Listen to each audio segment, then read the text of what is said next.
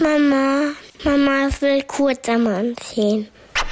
Chaos hoch 2. Der Mama-Podcast. Hey Mama, hey Mama, hey Mama. Mama kann ich kurz sagen, das treibt mich im Moment in den Wahnsinn in dieser Herbstzeit. Ich habe das Gefühl, dass die Jahreszeiten bei meiner kleinen Tochter noch nicht ganz angekommen sind oder irgendwas verschoben ist oder diese Sonne, die jetzt im Spätherbst irgendwie da ist, ihr irgendwie, keine Ahnung, falsche Gefühle vermittelt. Auf jeden Fall haben wir morgens immer die Diskussion, dass sie mit einem Kurzarm-T-Shirt in den Kindergarten will, obwohl es echt neblig, feucht und kalt ist draußen. Habt ihr das auch? Ach, jetzt habe ich das erst gecheckt, dass du kurze Ärmel meinst. Ja, wir haben das auch. Sobald die Sonne rausguckt, es ist doch Sommer. Im Moment mal, was dachtest du mit Kurzarm, dass sie gerne kürzere Arme hätte oder was? weiß ich, man weiß doch nie bei denen. Man weiß es doch nie. Es ist alles möglich. Nein, mit Kurzarm meinst du echt T-Shirt. Und ich habe, weißt du, das sind dann so, so krude Geschichten, wie deine Tochter in den Kindergarten geht. Ich versuche sie dann zu überzeugen, indem ich sage, okay, ähm, vielleicht, wenn wir einen Langarm unten drunter anziehen. Und dann will ich ja immer noch einigermaßen darauf achten, dass es gut aussieht. Dann packt sie die wildesten Geschichten aus, wo du sagst, ey, frisch aus, ich weiß nicht, aus dem Zirkus entlaufen. Hier ist die bunte Quietschkugel Melli, aber ich habe da keine Chance. Also, dass die echt nicht noch mit einer kurzen Hose loszieht, ist alles. Okay, yeah, yeah, yeah, yeah. Ja, hallo, wir sind's. Kurze Vorstellungsrunde. Annetta Politi heiße ich, moderiere die Morningshow bei SWR 3, immer bis um 9. Und was bei mir fett in dieser Woche auf dem To-Do-Zettel steht, die zweite Zeckenimpfung organisieren für den Großen. Und ich muss echt im Schachverein anrufen. Wie läuft das mit den Anfängerkursen? So, jetzt du. Und ich bin Monja Maria, ich bin Mami-Bloggerin und auf meiner To-Do-Liste steht den Rhythmus umkrempeln, damit wir endlich pünktlich sind zum Würzburger Programm im Kindergarten. Reden wollen wir heute mal über die Me-Time als Mama und wir hätten noch Neues aus dem Vereinsleben für die Kleinen. Heute Tennis für die Kleinkinder. Wie funktioniert das? Wie ist das? Und ich habe auch noch ein kleines Gips-Update. Unser Gipsbein ist entgipst worden. Wir sind positiv gestimmt zum Kinderarzt marschiert und wollten den Gips morgens abmachen lassen. So mein, meine Planung war super getaktet. Ja, erst zum Kinderarzt und dann kann ich sie direkt abgeben. Und dann habe ich noch Zeit für die Telefonkonferenz. Und dann kommen wir dahin und dann sagt der, ähm, wo ist denn der Brief aus dem Krankenhaus? ja, und der war nicht da. Also ich habe den, keine Ahnung, in die Ecke gepfeffert oder so, weil ich dachte, ja, ist ja kein Ding. Die haben einfach gesagt, abmachen, fertig, da wird nichts mehr sein. So, nicht groß noch untersuchen, einfach abmachen lassen. Ja, und dann sagt er zu mir, äh, ohne den Brief gelesen zu haben, mache ich hier gar nichts. Ja, und dann, was denkst du, habe ich gemacht? Du hast dir eine Säge besorgt und den Gips abgemacht? Nee, ich habe geweint. Ich war äh, nervlich am Ende. Ich hatte beide Kinder dabei, ja, weil ich ja dachte, ich fahre anschließend zum Kindergarten. Und dann das Kind auch noch, Mami, warum denn jetzt nicht? Ich dachte, das darf jetzt ab. Die Tür ging so kurz auf, kam die Arzthelferin rein und schloss die Tür wieder. Ich am Telefon, ich habe dann den Ex angerufen und ja, half ja alles nix. Wir sind also wieder abgezogen. Termin für nächsten Tag gemacht, wieder ungefähr gleiche Uhrzeit.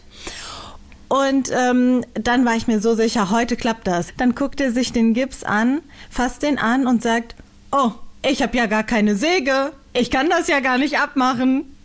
Sag mal, bei welchem Dorfarzt bist du denn unterwegs? Der beste, den wir haben, du. Scheiße was. Ich habe dann gedacht, okay, wenn ich jetzt das zweite Mal da bin, vielleicht kann er mir wenigstens ein Rezept mitgeben am Arsch? Sagt er, nee, nee. Also ich wollte Augentropfen mitnehmen. Nee, das kann er erst, wenn es akut ist. Und dann sind wir wieder ins Krankenhaus und da wurde es dann endlich aufgesägt. Wie ist denn das normalerweise mit dem Gips? Kann das nicht ein Kinderarzt aufsägen oder muss man da automatisch ins Krankenhaus? Es kommt drauf an. Der braucht natürlich eine Gipssäge.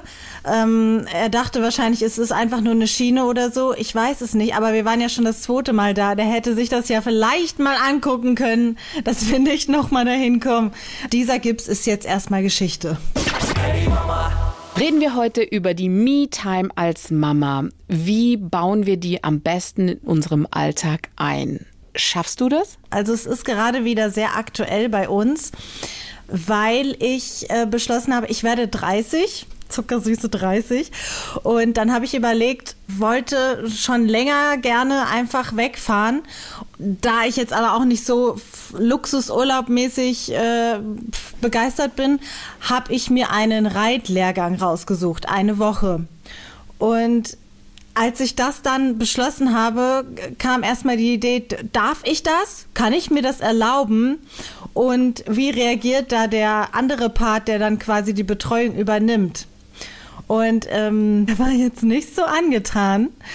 Ähm, und dann wurde ich ein bisschen verärgert, weil ich dann erstmal überlegt habe, wie viel Zeit hatte ich denn wirklich alleine in den letzten sechs Jahren, seit das erste Kind geboren wurde?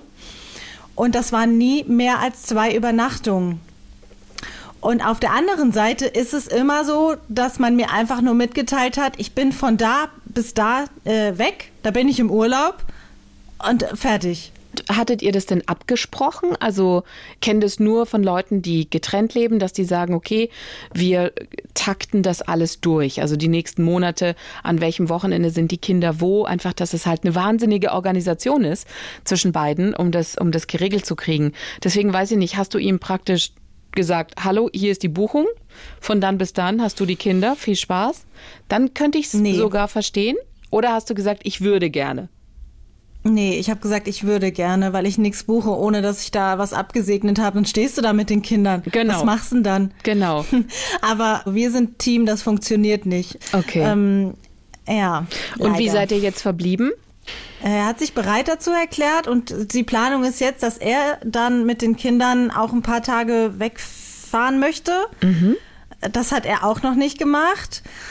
Ähm, ja, aber das habe ich gebucht. Aber das klingt ja eigentlich erstmal ganz cool, wenn er dann gesagt hat, okay, ich nehme die Kinder dann und ähm, probiere das einfach, ist ja eigentlich auch Props an ihn. Naja, findest du das wirklich oder ist es eher selbstverständlich? Weißt du, dadurch, dass ihr, wie du gesagt hast, eher Team klappt nicht seid, sehe ich, ich sehe mhm. ja immer das Positive. Ich sehe, keine Ahnung, werdet ihr ein organisiertes Team, wie es andere sind, dass die sagen, hey, ähm, dann und dann, so und so und äh, so und so viele Wochen oder ich bin von dann und dann weg und dann hast du die Kinder eine Woche oder zwei oder Sommerferien oder Herbstferien sind geteilt und dann möchte ich auch die Kinder haben. Aber so ist es bei euch ja nicht. Und dafür, dass es eher teamunorganisiert ist und er jetzt sagt, okay, ähm, ich mache das, er hätte ja auch sagen können, nee, eine Woche schaffe ich nicht, habe ich noch nie gehabt. Dann würdest du ja vor Trümmern stehen würdest ja gerne machen wollen. Also insofern ist es ja, ich sehe dann immer das Positive und sage, es ist ja zumindest eine kleine Annäherung da. Dass er sagt, okay, alles klar, probiere ich. Und das ist ja ein schöner Schritt, vielleicht dann doch bald in Team organisiert. Du bist sehr hm. optimistisch. ja, okay, der gute, Will, der gute Wille ja. ist da. ja, ich habe den es guten ist halt Willen immer gesehen. so Du weißt du, das hinterlässt in dir irgendwie schon so ein schlechtes Gewissen, wenn jemand erstmal so dir das Gefühl gibt, das ist nicht in Ordnung. Und ist es das wirklich nicht? Ich denke ja.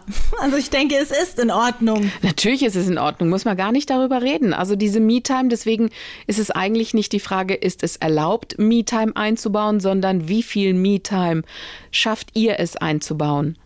Es wird immer so hoch gepredigt, so Mamis brauchen Me-Time und sowas.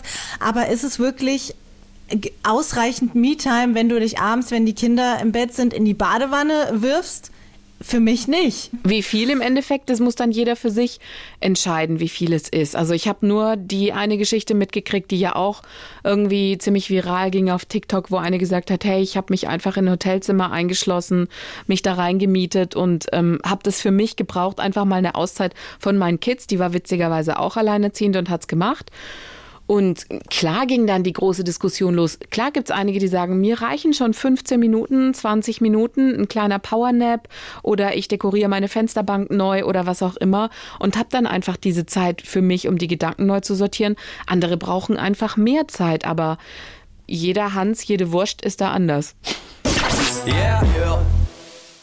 Ich habe auch eine Freundin, die tatsächlich sich öfter mal ein Hotel bucht. Und die machen das dann eher so, dass die sich abwechseln. Mhm. Weißt du, dann geht sie eine Woche ins Hotel, dafür darf er dann irgendwie. Das könnte ich jetzt zum Beispiel überhaupt nicht. Mich würde das total stressen. Mich würde das wirklich, deswegen sage ich, jeder ist da anders. Ich hätte ständig im Kopf, uh, kriegen die das jetzt alles hin? Also ich könnte im Kopf nicht entspannen. Weißt du, vielleicht entspannt dein Körper. Ich finde das einen extremen Unterschied. Vielleicht entspannt dein Körper, aber der Kopf kann nicht abstellen. Und deswegen finde ich es so wichtig, zumindest für mich ist es so, dass ich sage, ich möchte es schaffen, dass mein Körper und mein Kopf sich ähm, diese Me-Time holen. Für meinen Körper ist die Me-Time dadurch, dass ich die Morningshow habe, sprich, ich brauche Schlaf. Mir tut Schlaf immer ganz gut und da habe ich festgestellt, es ist der Schlaf, auch wenn er nur kurz ist, aber er muss tief sein. Wenn ich so leicht schlafe oder so, dann, dann packe ich das nicht. Und das habe ich mir jetzt so antrainiert, dass ich es schaffe, auch kurze Zeitabstände sehr schnell, sehr tief zu schlafen, um mir für den Körper die Entspannung zu holen. Und das andere ist die Entspannung im Kopf. Und die ist, die ist viel härter manchmal zu schaffen. Für mich zumindest. Für mich sind es einfach zwei Geschichten. Me-Time im Kopf, Me-Time für den Körper.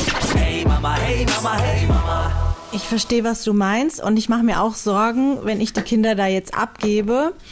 Mm, Aber so diese, diese kurze Zeit und so dieses, dieses krasse Verlangen nach Schlaf, ich habe das Gefühl, das habe ich hinter mir. Also ich habe den Eindruck, dass die Jahre jetzt vorbei sind und jetzt ist eine neue Zeit. Die Zeit, wo ich wieder mehr Mensch bin oder so. Das ist schwierig zu erklären. Mhm. Nein, das ist alles okay. Bei mir ist die Schlafgeschichte ist halt noch jobbedingt. Dadurch, dass ich ähm, die Morningshow habe, ist natürlich klar, ähm, muss ich immer gucken, wie das ist mit dem Schlafen. Und ich habe das eh angepasst an die Kids. Und wenn nachmittags halt einfach, ich höre ja nicht auf oder komme nach Hause um neun und sage, okay, ich bin Single, ich kann mich hinlegen und schlafen, sondern dann geht ja die ganze Organisation zu Hause los im Endeffekt. Und ähm, was steht an hier und da? Und deswegen bleibt es bei mir mit der Schlafgeschichte. Natürlich ist es so, dass man nachts besser schläft, weil muss ja nicht die ganze Zeit jemand an deine Brust oder so. Das wird schon besser. Bei mir ist es einfach noch jobbedingt, dass ich sage, mein Körper braucht diesen Schlaf. Und das andere, ähm, bei mir tatsächlich der Kopf, diese Entspannung, dass ich sage, ich kann loslassen im Kopf. Da hilft es mir echt. Ja, ich, ich könnte das nicht in einem Hotel, weil ich da ähm, würde ich die ganze Zeit nur dran denken, was passiert jetzt zu Hause, was geht da ab, hat das geklappt, hat das geklappt. Kleine Sachen. Ich bin da voll gefangen in diesem. Ich höre den Helikopter fliegen. Genau, komplett, komplett. Ich muss irgendwas anderes lesen, sei es im Netz irgendwie unterwegs sein oder so. Mir hilft das dann, die Gedanken müssen bei mir abschweifen. Ich muss da wegkommen. Das kann ich nur so. Ich glaube, ich werde gedanklich auf jeden Fall da ausgelastet sein. Wie gesagt, ich hänge dann ja nicht in der Wellness-Oase rum und habe zu viel Zeit und kann mir das sagen, sondern Du hast dann Ich ja da durchgepeitscht. Ich wollte gerade sagen, du Ich peitscht durch und wirst durchgepeitscht. ja, ich hoffe, ich hoffe, ich werde auch ordentlich angeschrien, so wie das früher war. Setz dich jetzt gerade! So, so stelle ich mir meinen 30. vor. Schön, hä? Sehr Nochmal so richtig. So richtig Ponyhofleben. Äh, was ich aber noch sagen wollte, also das Thema Schlaf ist bei mir auch ausbaufähig. Interessanterweise ist, mein Körper holt sich das wirklich. Es ist so, der fährt sich nicht runter abends und wird müde, sondern der schaltet wie so ein Schalter aus. Und dann werde ich auf einmal wach, bin komplett angezogen. Ich habe heute Nacht wieder einfach mit Jeanshose bis 5 Uhr gepennt. So als hätte ich mir selber K.O.-Tropfen reingepfiffen und leg dann da Kerzen gerade oder sitze teilweise. Passiert mir jeden Abend im Moment wieder. Es ist schlimm. Mein Körper ist, glaube ich, auch ein bisschen müde. Ich habe auch so den Eindruck, dass es eine ganz große Rolle spielt, wie Leute das von außen beurteilen. Wenn du dir keine Me-Time gönnst und sagst, oh, ich bin total happy, meine Kinder immer um mich rum zu haben. Ich, da zeigen Leute mit dem Finger auf diese Frauen und sagen, was ist denn mit dir? Lebst du 1950 oder? Und wenn dann aber eine Mama sagt, boah, ich gehe in Urlaub mit meinen Mädels, dann wird dann natürlich auch krass gelästert, so, nee, nee, nee, holt sie ihre Jugend nach oder was ist denn mit ihr? Also das ist so ein ganz schmaler Grad zwischen, ach, guck, die achtet auf sich und äh, gu guck mal, was die treibt. Deswegen ist es mir ehrlich gesagt auch Wumpe, was Leute denken oder was nicht denken. Solange ich damit klarkomme, dann ist es mir scheißegal. Ich glaube, das ist so das Wichtigste, dass man lernt, dass es einem egal ist, was Leute über dich denken, reden oder sagen oder was auch immer. Neues aus dem Vereinsleben hätte ich. Äh, Du weißt, ich bin da sehr aktiv im Moment und sauge alles Ja. auf. Und äh, bin mit den Kindern gefühlt überall unterwegs, wo ich auch nur ansatzweise höre. Es gibt was für die Kids. Und mittlerweile habe ich Spaß dran gefunden. Nein, ich will aber keine Helikoptermama sein in dem Sinne, sondern ich biete nur an. Ich sage, es ist der große Bauchladen an Geschichten, die ich ähm, dem Großen und der Kleinen erzähle und sage, guck mal, da gibt es das und das. Hättet ihr darauf Lust, sollen wir da mal vorbeischauen. Ein Stichwort ist Tennis. Tennis, da haben wir so einen Ballmagierkurs, nennt sich das gemacht, gibt es bei vielen in den meisten Tennisschulen Deutschlands.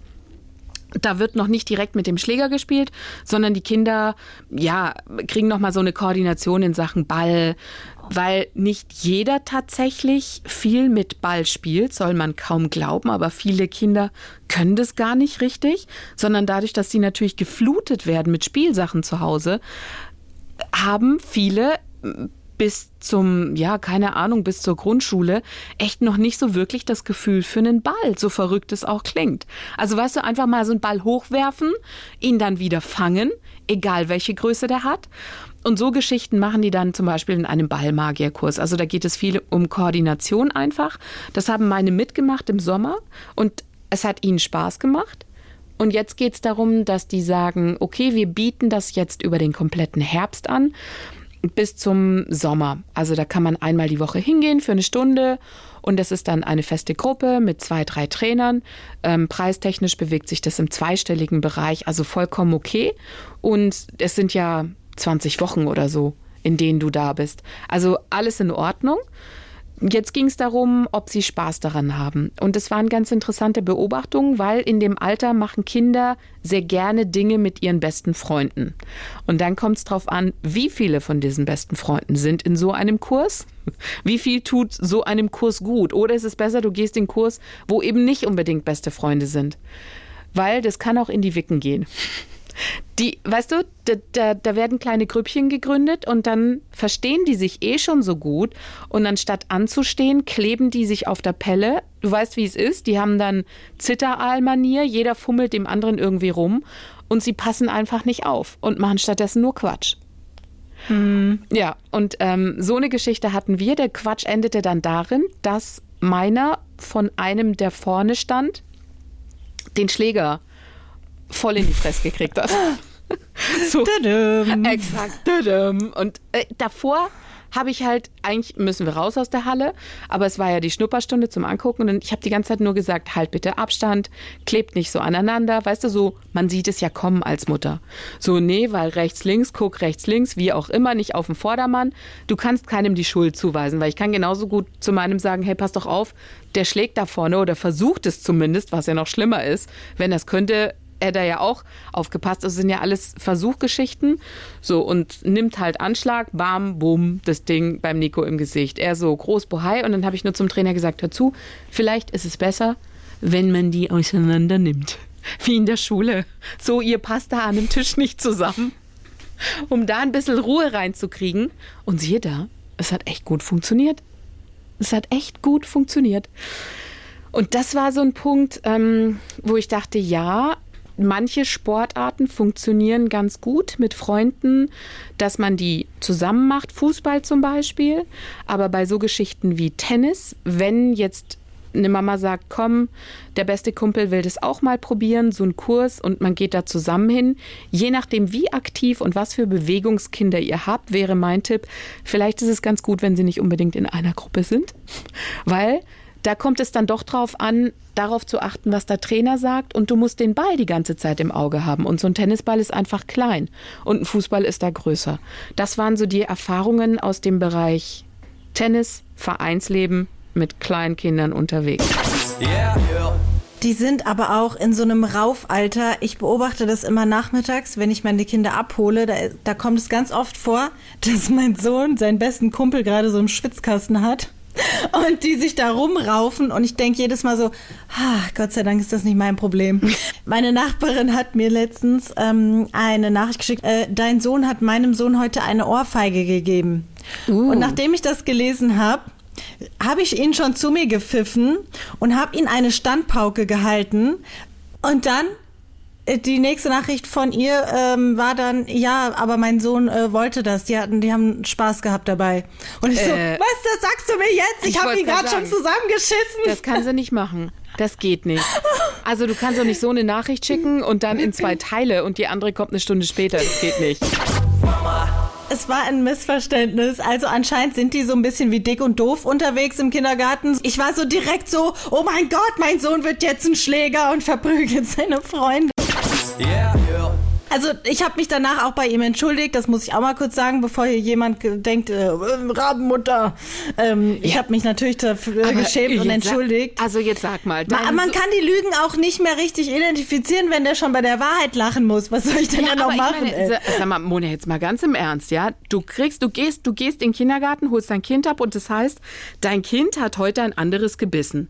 Was machst du? Ja, doch, klar kriegt er Anschiss wie Sau. Aber, aber wenn es dann nicht aufhört. Wir hatten im Kindergarten so ein, zwei Problemkinder, ähm, wo die Erzieher auch verzweifelt sind. Die mussten regelmäßig auf dem Stuhl sitzen, die Kinder. Also ich weiß traurigerweise auch, dass äh, da im Raum stand, ob das Kind tatsächlich den Kindergarten auch äh, verlassen muss. Oh, okay. So, und dann, dann hast du quasi schon im Kindergartenalter die erste negative Erfahrung in deinem Leben und ich sehe da keine gute Zukunft. Vielleicht ist aber auch eine gute Frage, wir können ja mal ein bisschen sammeln, die wir unserer Erzieherin hier im Podcast mal stellen. Wie Erzieher tatsächlich im Kindergarten mit so auffälligen Kindern umgehen, die beißen, die schlagen, die halt schneller um sich hauen. Wie schafft man es, die wieder zurück in die Gruppe zu holen? Es geht ja nicht darum, dass du ein Kind ständig, ähm, weißt du, dass du das ständig ausgrenzt, weil damit, glaube ich, beförderst du es ja erst recht in den Teufelkreis hinein. Weil du sagst dann, okay, jetzt sitzt er schon auf dem Stuhl, dann gucken die anderen und sagen, ah, da sitzt wieder der Beißer oder der Schläger.